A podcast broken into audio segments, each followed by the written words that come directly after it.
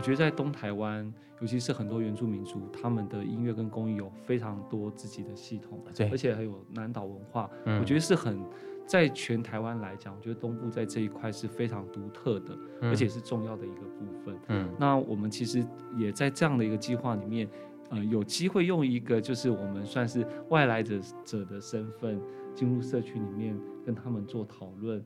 跟了解，那我觉得很有意思的是，讲到那个世代共创，就是有时候我们在那个共识会议里面，可能会有学生，可能会有部落的头目，嗯、可能会有我们一些关键的朋友，或者是现在的所谓的青壮年，嗯，那你就会发现，在这个这个就是讨论的会议上面，其实你就会透过这样的一个议题的设定，会听到很多大家不同的心声跟想法。那我觉得那是那个交流跟沟通，我觉得很特殊，不太像是在家族里面自己的对话。欢迎光临。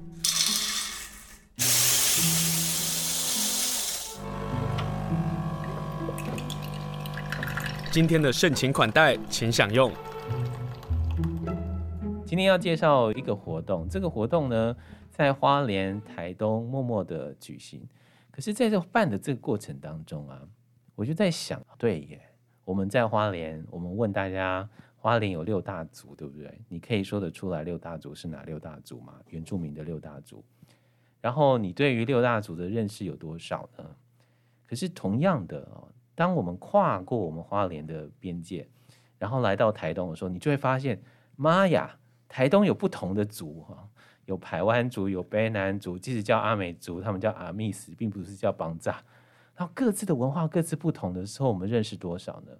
花莲、台东都同样是在一个高山跟大海边的族群的朋友们，我们对不同文化的认识有到底有多少？所以当我看到今天要跟大家介绍他们在花莲、台东所做的事情的时候，我觉得这是一个机会。这个机会是让我们有机会去认识。台东的卑南、台东的排湾，或者台东的其他的原住民的族群，又或者是我们有机会来认识一下花莲的泰鲁格族，或者是撒奇莱雅族。今天要跟大家介绍的，就是世代共创岛东花园。从八月份、九月份，陆陆续续，我看到他们都在做一些事情。今天邀请他们来上节目，是我想厘清，也想要跟大家来介绍。然后有机会透过他们今天的介绍，我们来多认识一下几个部落、几个族群。来到我们节目现场的呢，是世代共创岛东花园的赖冠宇。Hello，冠宇好。各位听众朋友，大家好，我是冠宇。好，另外一个是王心怡。Hello，心怡好。大家好。呃，今天邀请到两位来跟大家介绍世代共创岛东花园。哦，园是原住民的园，但是我要先问一下冠宇，这这这这个名字，你知道一看就是。什么叫世代共创？所以你们在这个活动上，或者是在研究，或者在呃内容上，是世代的汇聚，或者是交换意见、彼此认识，嗯，是其中一个重点吗？对，是这次的计划的重点。我我觉得在开始之前，可能也跟各位听众朋友大概分享一下这次计划。好，这次计划其实虽然叫做社区亮点，那我们其实是蛮希望能够透过跨域。还有跨世代的方式做合作。嗯，那呃，因为台湾大家都知道，那个社区营造已经超过三十年了。那呃，国立台中生活美学馆他们跟文化部这边希望说，呃，在东部的社区，而且而且东部的社区其实常常是部落，嗯，有没有一些呃透过公益或音乐的可能来彼此做交流跟传承？那我们公司在执行这个计划的时候，其实先做了一些部落的共识，其实就发现说，嗯，呃，有时候也许我们认为理所当然的事，可是其实在现在的部落里面不一定是存在的。包括可能已经逐渐失去的族服的部分，或甚至是一些古谣的传唱，可能老人家觉得这是他年轻时候很常放在嘴边的歌曲，嗯、可是可能现在年轻人可能不一定有听过。那我们换一个时代来看，就是比如说汉族朋友们，就是你以前唱的民歌，现在的小孩。谁会唱？连听都没听过，一样的道理。是、嗯、是，是，然后哦，我想也许就是因为这样的一个契机，所以我们今年其实，在花莲跟台东各选了两个社区部落，等于是一共是四个社区部落，有不同的主题，嗯、然后在这段时间来进行这样的一个计划的执行。所以世代共创岛东花园是起始于社区的亮点。对，所以你们要从部落里头的工艺跟音乐，音乐。对。这样的一个主题。变成他们的亮点，对，然后主要也是因为呃，音乐跟公益其实是我觉得在东台湾，尤其是很多原住民族，他们的音乐跟公益有非常多自己的系统，对，而且还有南岛文化，嗯，我觉得是很在全台湾来讲，我觉得东部在这一块是非常独特的，嗯，而且是重要的一个部分。嗯，那我们其实也在这样的一个计划里面，呃，有机会用一个就是我们算是外来者者的身份进入社区里面。跟他们做讨论跟了解，那我觉得很有意思的是，讲到那个世代共创，就是有时候我们在那个共识会议里面，可能会有学生，可能会有部落的头目，可能会有我们一些关键的朋友，或者是现在的所谓的青壮年，嗯，那你就会发现在这个这个就是讨论的会议上面，其实你就会透过这样的一个议题的设定，会听到很多大家不同的心声跟想法。那我觉得那是那个交流跟沟通，我觉得很特殊，不太像是在家家族里面自己的对话。就世代共创在这个上头是的确有开始达成，是对，是我觉得是是可以听得到一些期待的。嗯、对，所以我们也觉得能够在今年执行这个计划，虽然时时间不是很长，但其实是觉得很有收获的。嗯，嗯，但你刚刚说到了外来者啊，嗯，作为一个外来者，不管你在花莲、台东这四个部落。嗯你们都是外来者，是当你们进去的时候，不会碰到阻挠吗？就是是就是我我说明白一点，就是呃，原住民因为长期被殖民的关系，嗯，他们对于外来的族群会有很强烈的不信任感，嗯，也许大家会觉得说，哎，我进入到阿美族，阿美族都很爱我啊，嗯，但是阿美族的特性，我我说的很明白，嗯，就是可是你要如何获得他的信任？嗯你要如何获得他的喜欢？嗯，重点是你们还要做社区亮点计划的时候，哇，那很难哎。是，其实这也是我们今年一个很大的挑战。嗯，呃，这次计划其实在执行的时候，它本来是有一个所谓的执行的三部曲。那第一个部曲其实就是要跟呃社区建立共识，对。然后第二个部分其实是针对今年要执行的内容上面去做所谓的学习跟交流。然后最后第三个部分才是针对今年这样执行的内容去做一个成果的发表。Uh -huh. 那其实在，在呃，我觉得就是尤其是不同族群的沟通这件事情，呃，主导性这件事情，我觉得主体性还是回归到我觉得社区这里面。所以我们当时有一个。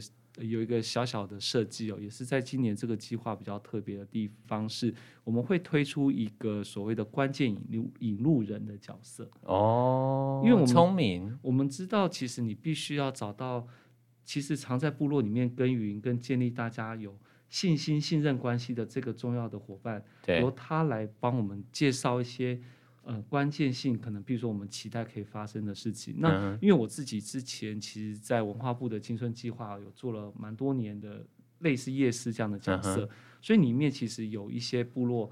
里面的青年其实刚好也曾经是有一起指导过的学生，Uh-huh. 所以他们也很清楚说，呃，我们其实这次计划是希望能够把资源带到部落，嗯，而不是反过来变成是掠夺部落的资源，源，对，然后利用部落，是，然后去达成一些事情，是，是，所以很有趣的点，其实就在前面的公司会议，你就会听到，就是因为我们希望能够保持更大的弹性跟自主权给部落他们的需求，对，所以我们其实花更多的时间是听。部落里面不同的人的位置，他们共同的期待是什么？或者是很有趣是，你会听到，呃，就像我举一个小小的例子好了，譬如说，像呃，有一个在花莲的沙奇拉雅族，他们其实已经本身在做呃，就是跨世代的那个呃织布的复振文化，其实是还蛮蛮精彩的，而且已经也执行了两三年。那其实他们就。就觉得很可惜的一点是，他们其实还有一部分是在服饰上面很重要的那个铜铃铛，嗯，而这铜铃铛其实在过去的他们的盛装里面，其实会出现在绑腿上面，而这个是他们正在丰年祭的时候，其实那个舞蹈、那个乐舞的过程很重要，发出敲击的乐器，因为那仿佛就算是一个节奏，对，而且那个他们告诉我说，当那个。几千个铃铛同时震动的时候，哦、那个现场感动呢，非常非常感动。可是，但因为他们在这个复振的过程里面，其实一方面可能没有经费，然后第二方面是这个工艺做铜铃铛的工艺，其实也、嗯、也也没有在部落里面。所以就是如果他们想要复振这件事情，其实需要一些资源。那其实我们很高兴，因为我们听到了这是部落他们的需要。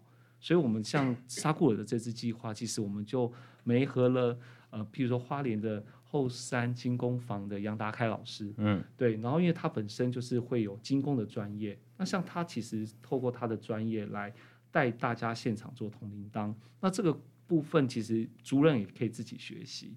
那未来甚至他除了有机会成为呃族服上面的铜铃铛在出现之外，他也是一个在地可以留下来做文化体验。很好的一个一个课程的一个发想，就是文创或者是文化体验。是是，我到了撒奇莱雅族，到了萨库尔部落，我也许就可以做这些事情。是，然后我们其实在这次计划里，请老师来教我们怎么去做这个整个铜铃铛的复振之外，另外一件重要的事情是我们提供了一些呃经费，可以让他们把一些器具留下来，因为制作这样子的工艺，其实它需要器具。对，那这整套的器具其实也可以在这次计划里面，我们可以给予补助。那我们很高兴的是，嗯、呃，我觉得族人在一起完成这个事情的过程里面，我觉得它是一次很好，嗯、呃，凝聚向心力的一个方式。嗯嗯、但我要问王心怡了，你知道我刚刚对于这个外来者，然后你们做的这些事情，你的身份、你的感受，应该在这件这个计划上面一定会有很大不同的，跟冠宇有很大不同，因为你是嘎拉布诺王炸。你是阿美族的媳妇，这样。对。当你从原原本是从一个外来者，然后作为一个阿美族的家庭的人，嗯，这中间的我说磨合，或者是文化的认识，嗯，或者是文化的融入，这是你过去所做的事情。可是当你在跟着大家在做世代共创岛东花园的时候，你你又换另外一个角色了，你又变成一个外来者。可是你这个外来者过去有这么的好的经验，这么呃已经有这样的一个经验的时候，我我相信当你进入到不同台湾族或者是萨奇莱亚族、泰鲁格族的时候，那个嗯感受或者冲击，或者是过去有的经验，应该都会有可以跟大家分享的吧？嗯，其实之所以会嗯、呃、加入的团队。参与这个计划，其实也是很大的一部分原因是我真的是从应该是从去年底开始，虽然我呃成为绑架媳妇已经八九年了，但是我我一直就是到最近这一年一两年才开始对原住民的文化觉得有必要要更深入的认识。就是有有有一份有一份比较深的情感了吧？嗯嗯嗯对，所以说当在呃我们在执行的过程当中遇到一些在不同的族群的沟通上或者是认知上会有一些不太一样的时候，嗯，嗯，我其实会很很希望自己可以更加的扮演好一个桥梁跟中介的角色，然后我也会。更多的，因为对于原住民呃过去的背景，嗯，可能多了一点点的了解跟体会，所以你可以体会是原住民的想法会是怎为什么这个原因，然后你也可以了解了，就是当你们团队要进来的时候，呃，他们的想法到底是什么，那个落差你是可以知道的，嗯、而这个桥梁你就必须把这个桥梁给搭好，刚好你的过去的经验是可以做这件事，是，嗯哼。经历了，那有没有比如说在哪一族或是哪一个部落上，嗯，你自己可能也有冲击，或是你自己觉得，哎，这个经验上是其实可以跟大家来分享，让大家能够更清楚了解，是在花莲或者台东，看似我们是族群融合的，可是这个融合，我们到底对于文化的认识到底有多少，才是真正的问题所在。嗯，比如说，其实像冠宇刚刚说的关键引路人这个角色，对我们来说真的很重要。嗯、是这个引路人，他是在这个计划之前就已经认识我们这个团队的，他可以帮助我们在跟部落的族人沟通上可以做很大很大的帮助。但是在这次入选的四个部落当中，有一个部落土版是呃我们。在这个活动、这个计划之前是没有认识的人的，嗯、但是因为他被嗯台东生活美学馆的评委选定了，所以我们等于是在接到这个案子之后，才开始去接触他们。土坂部落是住的是哪一族的族人朋友？台湾族。台湾族。对，那呃，排湾族其实也是我过去没有接触的族。就是我刚刚跟大家开场啊，排湾族在花莲，你要碰到很难，除了桑梅娟。那歌手桑美娟，然后她在丰滨，我们要碰到真的太难了，所以她就是隔了一个县之后，你才发现哇，台东有不同好玩跟美丽的文化。是是，嗯，那也就确实在共识会议的时候，我们有很深刻的感受到部分的人，嗯，当中部分的人对我们是有很深的不信任。对对，然后也在执行的过程当中。就是从共识会议到二部曲的中间，就发生，呃，本来应该要担任就是在呃像杨达开老师之余撒布尔的这样的一个夜市的角色的人，uh -huh. 他就突然就单方面的退出这样子，uh -huh. 那我们就紧急临时的又透过其他的不同的族人的协助，uh. 然后找到了可以来去。在这个的计划当中，其实我觉得这样的一个转变，反而让我们把土坂这个部落的活动执行的更加的完整跟圆满。嗯，但这个过程当中，其实就经历了很大的震震荡。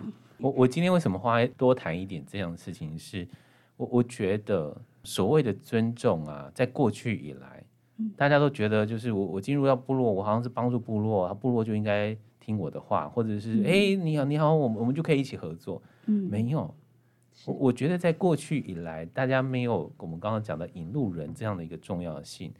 就你知道你是不同的文化的时候，当相撞在一起的时候，我们如何在那个尊重的基础上找到可以对话的机会？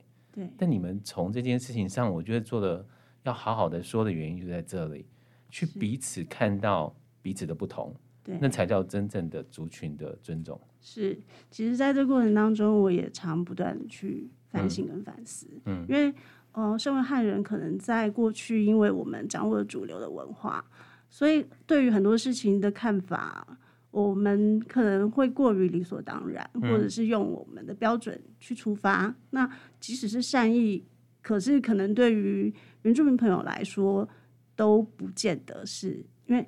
呃，你你的善意不见得是我所需要的，嗯，的这个时候，可能就会产生出这样子的一个认知跟期待的落差，或者是不信任，对，对或者沟通上面的一些的误会，对，嗯，那后来怎么办呢？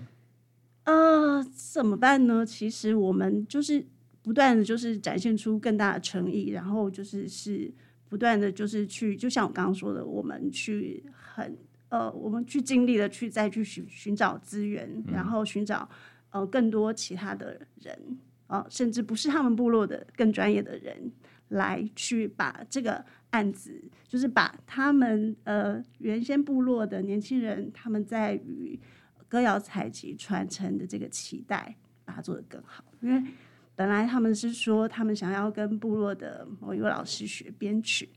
可是，当编曲老师他退出之后，我们就重新的再召开了一次线上的共识会议。嗯。部落的孩子们，他们成立了一个古谣团队，已经几年的时间了。那他们就说：“嗯、呃，我们其实心里面真的想要做的事情，是我们希望可以把今年我们所学习采集到的。”一首古谣做成单曲哦，然后我们就在讨论过程当中，我们就想说，好啊，那我们可以来帮你找制作人。嗯。然后后来又想到说，哎，那这个过程当中，或许我们还可以就是留下影像，变成一支 MV。嗯。本来想法都很简单，可是后来真的去执行之后，这个预算就是个暴增啊。你刚刚想说，我刚刚也是冒出来说，小姐，你没有想到预算这件事哦。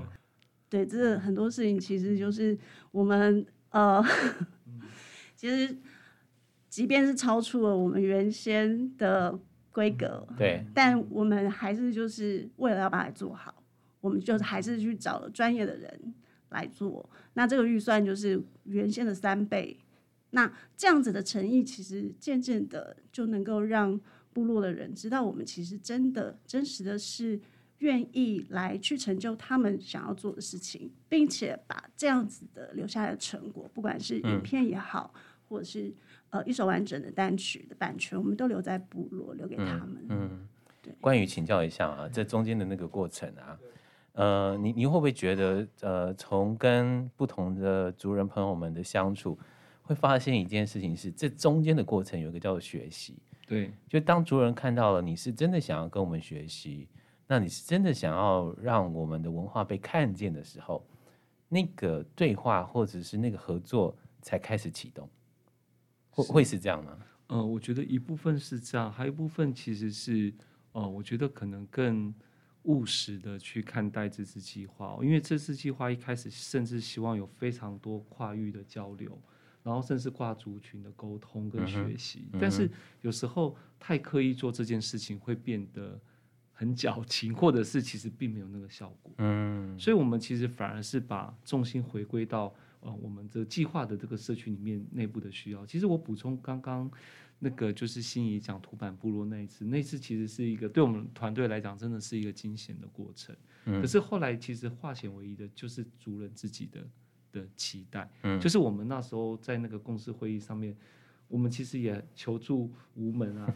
这时候我们就看看向了旁边的孩子，孩子他们其实很单纯，他们想的其实是我们怎么可以把 vuvu 的歌可以留下来。对对，然后所以到后来我们看到就是呃，不论是跟 vuvu 学唱歌，然后听说他们年轻的时候这首歌的故事。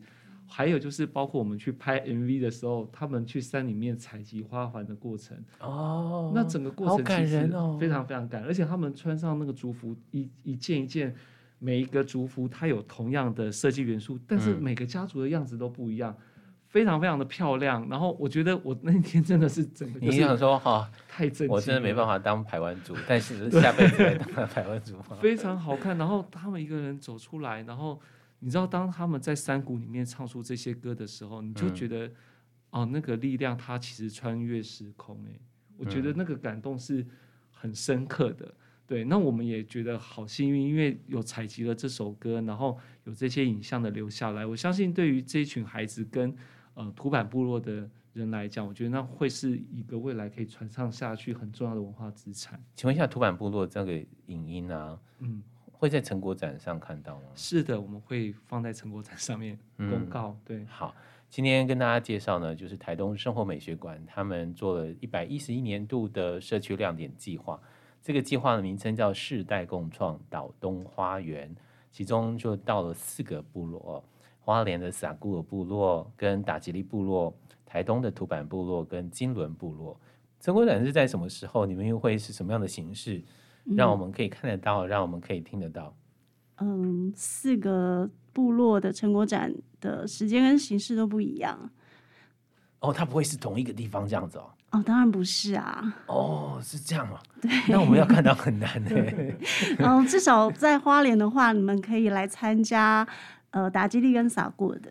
嗯哼。对。哦，好，好，那这这四个到底怎么说？我们先从花莲讲起好了。好，我就先从第一场讲起好了。我们在九月二十五号礼拜天的下午，在达基利部落的成果发表会，它是一个呃半天的活动，就是一个一次性的活动。因为达基利他们是就是做的事情是，我们邀请白明光老师带着达基利的孩子们、国小的学童们，然后一起用族语来创作一首歌。其实主要其实是。白明光老师的创作，对。但是就是是呃小朋友他们因为今年他们回呃由家福中心带着他们回到山林，那经由这个山林的体验，还有平常部落的生活，老师引导孩子们把他们对部落、对于山林生活里面他们所喜欢的元素、灵感，然后写下来，然后老师再和助教一起的把它就是呃创作成了一首歌。那到时候老师会带着这些的孩子们一起的演出这首歌。那同时我们会在呃打击利共享生活空间这个场域，嗯、除了音乐的表演之外，我们也会有一个微型的市集跟小小的展览。你说在打击利在九月二十五号那一天？对，嗯哼。那我们民众可以去参加吗？当然可以啊。OK，非常欢迎。所以我们会听到小朋友唱歌。是。然后小朋友去山林里头的体验的分享也会听得到。对，好，这个是泰鲁格族的达吉利部落。那在撒奇拉雅族的撒过部落呢？撒过部落我们会是用展出的方式，呃，在呃撒过的。鲁骂八十，也就是他们过去这几年来的织布的成果展的一个同样的地方。我们展出的是关于这个金工它的工艺制作的过程。你说那个铃铛？对，这个铃铛。然后还有就是有超过百年的他们的男生跟女生的盛装，传统服的盛装，所谓的鲁系的整套。Oh, uh. 然后还有大呃。大家也可以去那边体验，就是实实体的看到，在这个呃铃铛精工的工艺制作的流程，它会需要哪些的设备。然后，呃，在周六的早上的时间，如果是在这个时段去的话，哪一天？呃，这个展期是从十月一号到三十号。嗯哼，对。那在这个这个展期当中的周六的早上上午的时段去的话。嗯就可以去体验实际的。如果你想要制作铃铛的话，那大家就可以上岛东花园的脸书，可以看到这相关的讯息，对不对？是的。但是这个铃铛啊，目前做下来，族人朋友或者是呃相关的人参加的时候，他们会觉得就普通铃铛啊，然后那就小铃铛啊。那如何让他们能够？我我相信他们真的实际做的时候，可以感受为什么这件事情要复振。嗯，好，其实我们后来知道，当时的这个族服上面的铃铛，其实不是他们部落自己做的，其实日治时代他们用交易买卖的。对，所以我们发现那个铃铛的声音，因为合金材材质的不同，其实会有一些些不同。但我们其实大家很认真，就是族人们跟金工老师，从研究黄铜还是青铜，还有就是包括里面要放种子还是要放小铁球。然后还有它敲的圆一点，然后要过火一次还两次，都会改变铃铛的声音。所以大家等于是有点像是一起共同创作了这个铜铃铛的复振，对所以他们其实也很兴奋啊。说真的，就是族人看到这个铃铛要重新绑回他们身上那个绑腿的时候，对那个现场他们示范在走路的时候，那个感觉真的很棒。对，嗯、那他们其实想做一件事情，是让呃这些就是在部落里面的老人家。他们其实有一些都失智了，但是但是如果他们穿上了这样的衣服，然后在丰年祭跳舞给长辈看的时候，那个铃铛齐响的画面，其实是他们非常非常希望的，就唤起了他们的回忆的回忆。对对对，我觉得这个其实撒奇拉雅族呃这一个团队，他们是跨青年的团队，也让我觉得非常的感动。嗯、其实要谢谢台东生活美学馆啊，所谓的社区亮点，它可能不会只呃是一个公益的展现，或是音乐的展现。会有更多的收获，这个收获也许在这个计划上还没有讲到，可是，在发展的时候就会产生更多更多的共鸣，而这共鸣或者更多的发现，包括失智者，然后寻回快乐，或者是过去的回忆，可能再次回来的时候，也让他的失智的症状会缓和下来，这也是社区一直要去面对的这个问题。好，我们刚刚介绍了两个成果展，那在台东呢？台东金轮部分呢，因为我们在第二阶段的时候，二部曲我们是分成四个活动。哇塞，你们是把自己给累死，四个活动。金轮其实它的主题是台湾族的五感体验，所以我们的四个活动就包含了触觉是羊角沟的钩织，对，uh. 嗅觉是植物精油。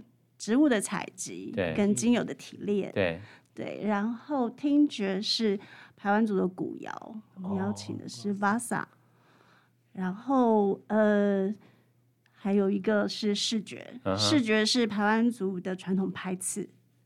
他们的哦，这拍子很美耶。对对，而且那个拍子很痛。有真人愿意出来，真的。但是在这四场的当中，都还有味觉的部分，也就是，嗯，也就是工作人员他们为了他们自己的私欲，结果要不去吃好吃的东西，难得来到部落，所以要吃这些东西，是是这样吗？哦，是因为我们有非常棒的关键引路人，我们的合作伙伴，嗯哼，丽卡咖啡。他的主理人谢正义是呃，是一个为了要返乡务农而回来的卢凯族青年。对，然后所以说他呃使用了很多在地的作物，比如说红梨呀、刺葱、小米，对，它在它会根据每一场市场不同的特性，然后它都会去设计不同的烘焙的的一些点心，然后还有茶饮，所以就是在每一场活动当中。每一场活动都有好吃的，就对了，没错，就是味觉达到了极点，对不对？对，无感体验的极致。那 所以，我们成果展的部分，我们可能就是是嗯，让大家看，就是没有办法来参加我们第二二二部曲的活动的朋友们，嗯、他们在进入那个展间，我们这是一个八天的一个在展览、呃，对，金轮的部落当中的一个金轮故事馆。的一个展览，哦、对，那从什么时候到什么时候呢？是十月九号到十六号。我跟大家说，大家一定要去十月九号到十月十六号。对，因为金轮火车站 好美哦，金轮好美哦，我去过一次，哦，好美哦，我好喜欢那里。然后，而且真的是，我们不是说到了那里下火车就进到部落吗？对，那个部落的氛围啊，你一走进去就知道是部落。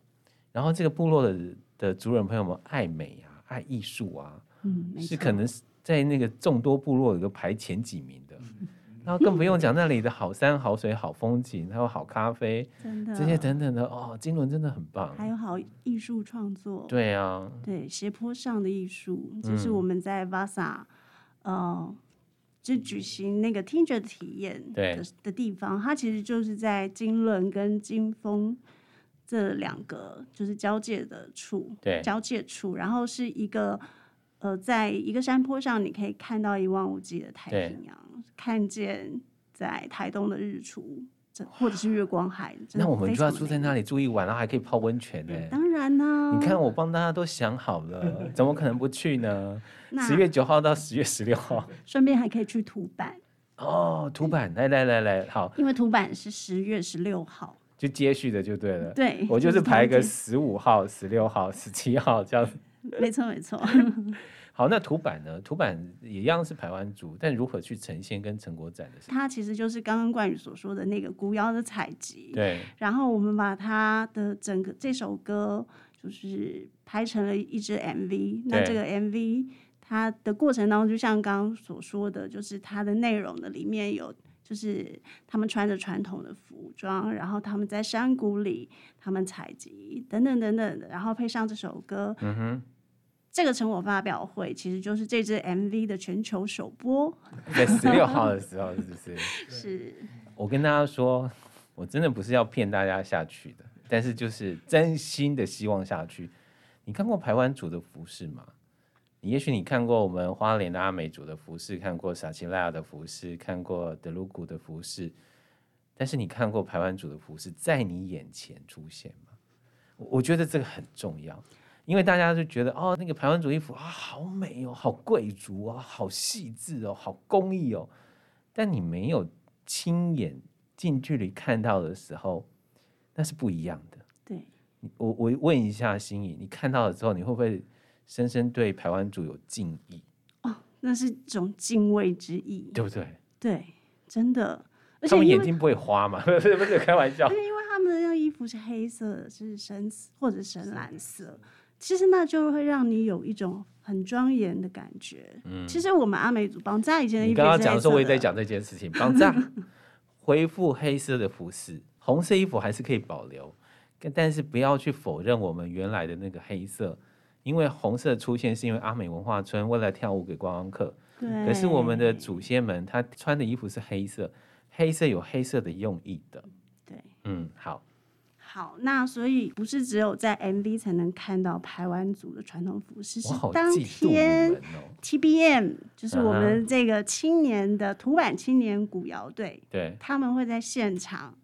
在与 vuvu 一起的来唱这首歌，所以大家不只可以看到 MV，也可以听到他们现场的演出。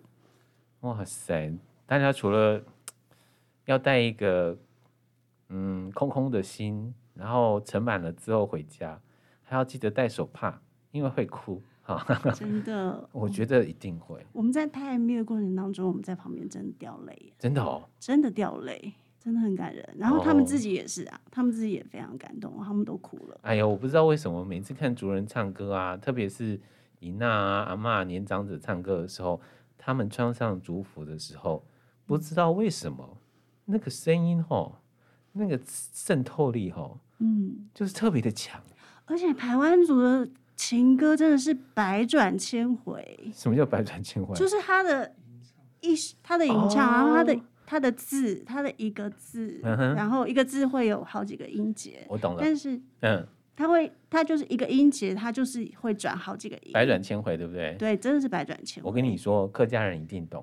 客家人唱山歌也都是在山林里头唱的，哦、客家的旋律也都是这样子。对，山里所以同样都是山里在唱歌的时候，就会形成这个样子。嗯、他要去对着那远方那个正在采茶那个遥远的人，他才能唱到，说他才可以唱下一个音符。没错，没错。应该大概都是这样子，但就是因为我们都生活在台湾，我们可能没有机会能够认识或者是找到我们的共通点。对。可是当唱起歌了，当我们看到公益了。当我们看到衣服了，当我们看到了他们真正对于一个文化的重视的时候，是台湾其实不分民族的，对啊，真的。而这个社区亮点其实要做的就这件事情，世代共创岛东花园。最后，我请冠宇有没有要补充？其实我觉得这个计划，我觉得今年是第一次。其实我们有很多的实验性，然后我们也透过这个计划，呃。透过这样的一个执行的方式，对族群的文化差异其实有更深刻的认识跟感受。那我们也会在今年整个计划结束的时候，会把这样的一个想法，其实集结下来，我们会呈现给文化部。其实更希望明年或后年的执行团队都可以秉持尊重地方，然后让文化可以传承跟。